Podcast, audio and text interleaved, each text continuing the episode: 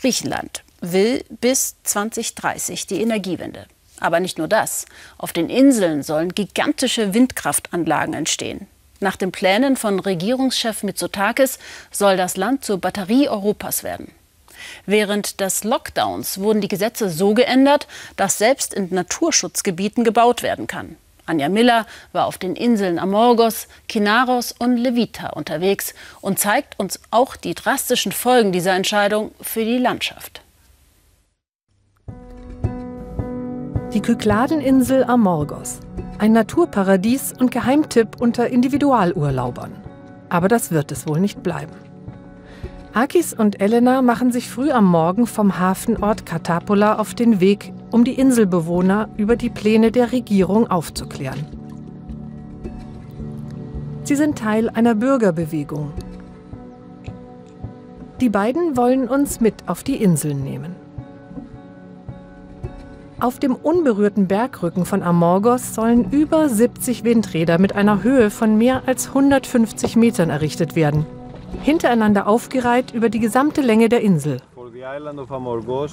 Amorgos und diese ganze Aussicht hier in ihrer Schönheit werden für immer zerstört sein. Die wenigsten hier wissen, was wirklich geplant ist. Wir sind da wirklich von Café zu Café und haben äh, erklärt, äh, was passieren soll, weil die meisten wussten gar nicht, dass das überhaupt passieren soll auf ihrer Insel und nicht auf anderen Inseln. Also sie hatten schon mal was gehört, aber äh, nicht, dass es sie auch betrifft und äh, was das heißt und wie groß äh, diese Windkraftanlagen sein werden. Wir fahren nach Kinaros, eine Stunde östlich von Amorgos. Auch hier sollen Windanlagen errichtet werden, kein Problem, sagen die offiziellen Stellen, die kleine Felseninsel sei unbewohnt. Aber das stimmt nicht.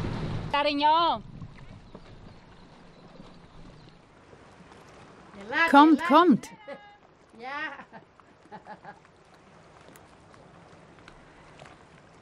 Diesen Sommer kommen viele zu Besuch, aber wenn die Südwinde kommen, wird es weniger werden. Im Winter kommt kaum noch jemand, nur die Fischer. Irini ist hier aufgewachsen und lebt seit dem Tod ihres Mannes allein auf der Insel. Man kennt sie und viele schauen nach ihr. Einmal pro Woche kommt sogar ein Versorgungsschiff. Und trotzdem existiert sie offiziell für die Behörden nicht.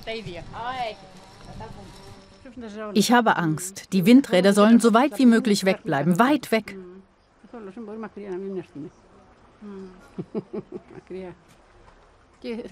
Ich muss dann ja die Insel verlassen, weil die so viel Lärm machen.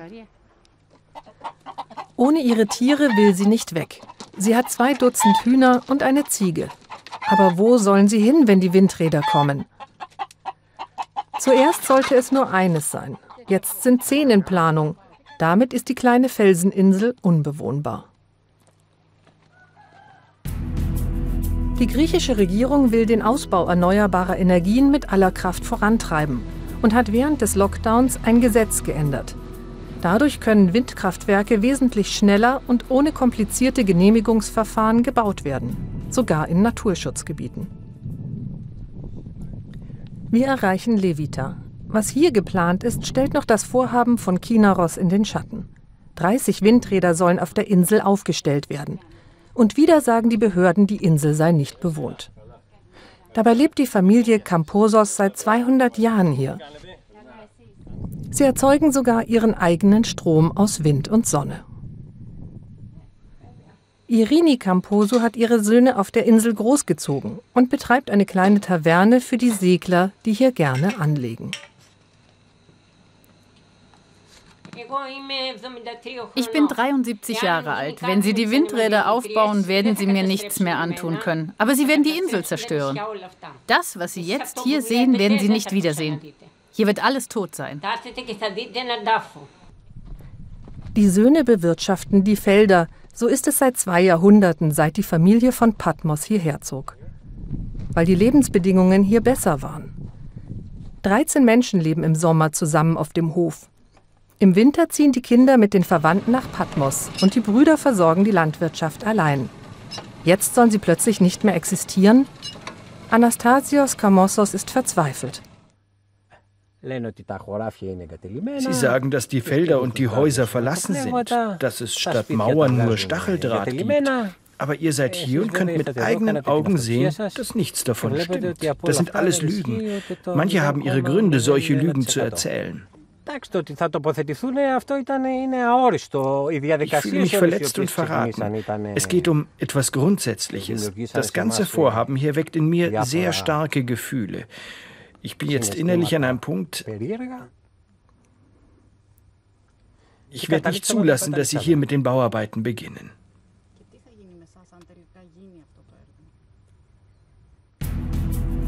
Es profitieren viele von den Windkraftplänen. Griechische Baufirmen erschließen die Inseln und gießen Betonfundamente. Dann kommen die Unternehmen zum Zug, die Windkraftanlagen bauen. Hauptsächlich Firmen aus dem Ausland, auch aus Deutschland. Zurück in Amorgos. Die unberührte Landschaft ist beliebt bei Individualurlaubern. Wanderwege durchziehen die Insel und bieten spektakuläre Ausblicke. Hier machen sie sich besonders große Sorgen, denn wer kommt noch, wenn sich auf dem gesamten Bergrücken Windrad an Windrad reiht? Im Café von Jorgos, der auch Bergführer ist, das Gesprächsthema Nummer eins. Einige Wandergruppen aus verschiedenen Ländern, auch aus Deutschland, haben mich schon besorgt angerufen, weil ja für die Windräder Straßen gebaut werden, die die Wanderwege auf Amorgos zerstören. Michalis war bis vor einem Jahr in verantwortlicher Position beim nationalen Stromversorger. Inzwischen ist er selbst skeptisch. Die Insel hatte vor 50 Jahren noch gar keinen Strom. Und jetzt verwandelt sie sich plötzlich in ein Kraftwerk. Obwohl ich ein Technikfreund bin und zu einem Projekt eigentlich zustimmen sollte, sind die Ausmaße dieses Vorhabens so riesig, so extrem, so gigantisch, dass ich absolut dagegen bin. Jorgos kennt jeden Winkel der Insel. Besonders gern führt der Urlauber zu dem berühmten Felsenkloster im Osten der Insel. Die Klippen sind spektakulär und dienten schon öfter als Filmkulisse. Doch ob es diesen Ausblick in zehn Jahren noch geben wird, ist derzeit ungewiss.